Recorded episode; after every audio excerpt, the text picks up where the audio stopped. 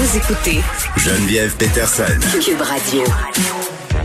On l'appelle, euh, on accueille, pardon, Léa Sreliski, euh, qui nous parle de l'état euh, dans lequel l'école se trouve en ce moment. Salut Léa.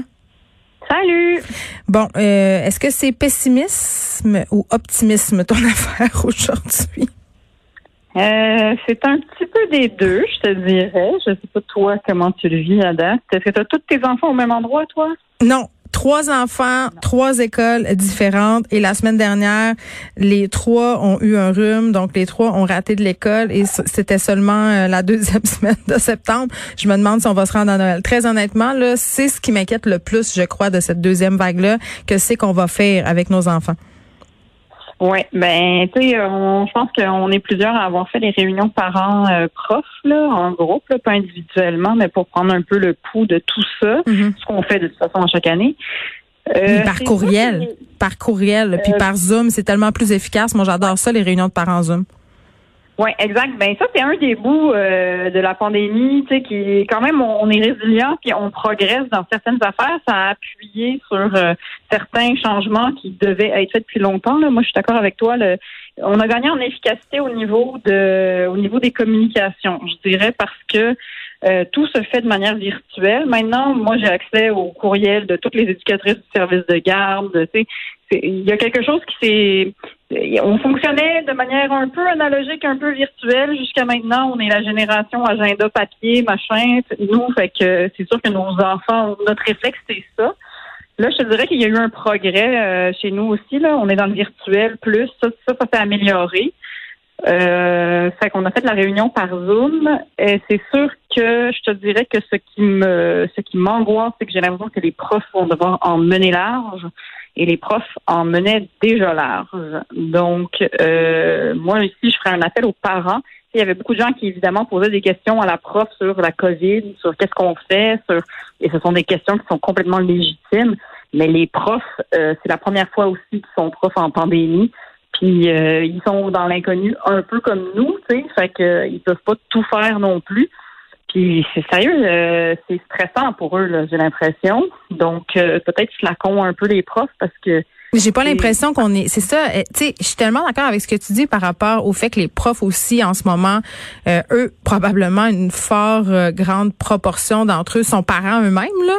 Donc vivent aussi euh, l'école, la rentrée, la pandémie comme parents, mais comme prof aussi, comme figure d'autorité donc et comme aussi garder du savoir. Tu sais, moi j'ai l'impression là que les professeurs en ce moment doivent être en mesure de répondre à absolument toutes mes questions, suivre tous les points de presse, c'est savoir minute par minute ce qu'il en est de la question de la santé publique puis de la COVID des écoles, alors que c'est pas le cas. Ils sont occupés en ce moment vraiment dans le pratico-pratique à essayer de voir comment tout ça peut se goupiller, pardon, au jour le jour euh, dans les classes. Puis j'ai pas l'impression que les parents, et je m'inclus là-dedans, là, on est si indulgents. C'est vrai qu'on devrait se slacker un tour pour faire, hey, euh, pour vrai, eux autres aussi, là, en ce moment, euh, ils sont un peu dépassés. Puis on le sent on le sent qu'ils sont dépassés déjà. Moi, c'est ça qui me fait craindre pour la. Tu sais, euh, tu le dis là, les profs c'était déjà difficile avant la pandémie. On est en pénurie de profs. ça a juste augmenté parce qu'il y en a plein qui ont été poussés à la retraite, et qui se sont fait un peu euh, euh, montrer la porte malgré eux parce que étant à risque ou pour plein de raisons. Là, on se retrouve avec un système éducatif avec encore plus de trous qu'avant et qu'il faut, entre guillemets, que ce système-là fournisse encore plus qu'avant. Ben c'est ça, le système chauffait déjà. Fait que là, c'est sûr que comme le système de santé, euh, ben c'est les deux endroits où ça chauffe. Là. Puis euh, comme on disait, ben il y a une résilience mine de rien. Puis il y a des énormément de profs, je le vois là. Il y a, beaucoup beaucoup de profs qui aiment vraiment leur travail. Là, puis tu le vois qu'ils sont contents de retourner en classe. Ils sont contents d'être là en présentiel, ce fameux, ce fameux mot. c'est le nouveau mot. oui, c'est ça. C'est le, c'est le nouveau mot. Mais ils sont contents d'être avec les enfants. Tu sais, euh, je pense que, mine de rien, de pouvoir retravailler, on le sait pour tous ceux qui ont dû arrêter de travailler pendant pendant le confinement. Tu sais, quand tu retrouves, un, tu retrouves un peu de normalité, ça fait vraiment du bien. Fait que je pense que, somme toute, tu sais, ça, ça, ça se passe quand même assez bien. Et moi, j'ai l'impression que mes enfants aussi sont très contents de retrouver leur normalité. Euh, pour, combien de temps? pour combien de temps? Pour combien de temps?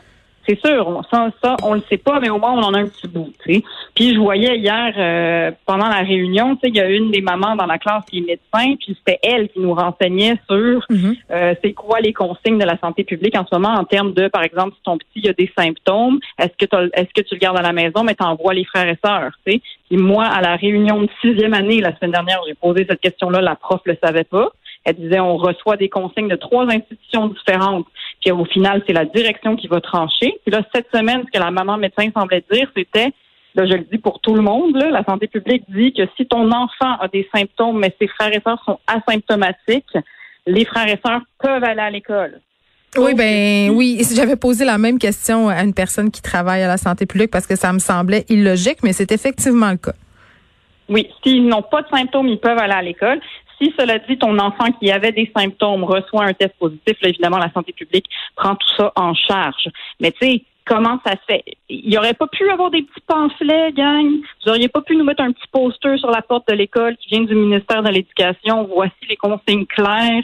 Ça, c'est pas si compliqué. Puis la, la médecin, elle, la maman, elle semblait dire sur le site de, de, de la santé publique, c'est très bien expliqué. Je suis allée là en me disant bon ben alors les parents devraient se renseigner. Je suis allée sur le site là, c'est introuvable. Mais moi, je- j'ai jamais trouvé la, la petite fiche qui nous dit, euh, c'est coche ci, coche ça, puis on verra euh, qu'est-ce qui se passe. Non. Euh, J'ai jamais trouvé. C'est une pizza d'informations. Euh, puis tu sais, je- j'essayais de chercher l'information. Quelqu'un qui est un peu moins lettré puis qui cherche pas vraiment, c'est sûr qu'il la trouve pas là. tu sais. Fait que non, il- ça, euh, les communications, c'est bof. Moi, sincèrement, ce que je fais, c'est que je m'en remets à ma petite école. C'est c'est la seule chose que je fais. Puis je me dis, au moins, c'est une petite école publique, il y a une direction, je peux poser des questions, j'ai accès aux profs. Puis tu sais, c'est ça qu'on fait. Là, on s'enferme un peu dans notre petite bulle, puis on est comme, ben, je vais essayer de survivre dans ce petit quotidien-là. Mais Euh, encore faut-il que, tu sais, moi j'en ai trois écoles, puis aux trois places différentes, euh, c'était pas nécessairement les mêmes directives. Tu sais, Ouais, fait qu'à un moment donné, tu Ben sais oui. tout garocher. Non, non, c'est sûr. C'est sûr que si j'en avais plus, tu sais, cette année, ça donne qu'ils sont tous les trois dans la même école. L'année prochaine, j'en ai un qui part au secondaire. Mais là, fait que, tu sais, j'y vais vraiment au jour le jour. Bon, il y a des choses qui s'améliorent, par exemple, sur- un ton plus léger. La fameuse photo de classe sera prise dehors. Ça, ça veut dire qu'on va se sauver les maudits fonds en faux marbre italien où est-ce que tu sais jamais où tes enfants sont. Ça, c'est déjà une bonne nouvelle. Tu vois, ils vont prendre la photo au parc cette année, dans le réel. Ah, mais moi, je Je remets en question. Je ben, moi, la photo scolaire, Léa, là, parle-moi pas là-dessus. Là. Je trouve qu'en 2020, c'est tellement inutile, la photo. Je veux dire, c'est des entreprises qui s'en mettent plein les poches. Oh, Perso, là, j'ai des photos de mes enfants plein mon cellulaire. Je comprends qu'avant, tu sais, on fait la traditionnelle photo de rentrée à chaque année. Donc, le souvenir de l'évolution de ton enfant, là, euh, tu l'as. La photo de classe, anyways, elle est gratuite. De toute façon, t'as pas besoin de payer pour. Tu sais, des fois, c'est le fun de regarder. Ah, tu sais, dans la deuxième année, j'étais dans la classe d'une telle, puis regarde de quoi il a l'air maintenant. Tu sais, ça, là, c'est le fun. Mais est-ce que c'est vraiment pertinent, les photos de classe, maintenant? La réponse, c'est non. C'est une industrie, selon moi, qui est désuète. Puis, dans l'une des écoles que fréquente euh, un de mes enfants, on a pris la décision de faire prendre les photos par une mère photographe. Elle, elle se plie à ça. Et euh, on verse les profits directement à l'école. Donc, tout ce qui est ramassé en surplus, ben ça va justement euh, pour financer des activités, pour financer aussi euh, des trucs au service de garde. Donc, ça revient vraiment dans les poches des élèves et des parents Ah, et de l'école. Oui, c'est une très bonne idée parce que ces compagnies-là, pour vrai, je sais pas, là, mais à un moment donné, c'était rendu les tasses, les chandails, Ben, les tabliers. Puis là, ton enfant, il déplie ça, puis il fait, je veux la tasse, je veux la tasse, je veux le tablier. Ben, puis là, ça sais. finit par te coûter 300 pièces. C'est non. Ça n'a Ben, plus aucune sais. raison d'être.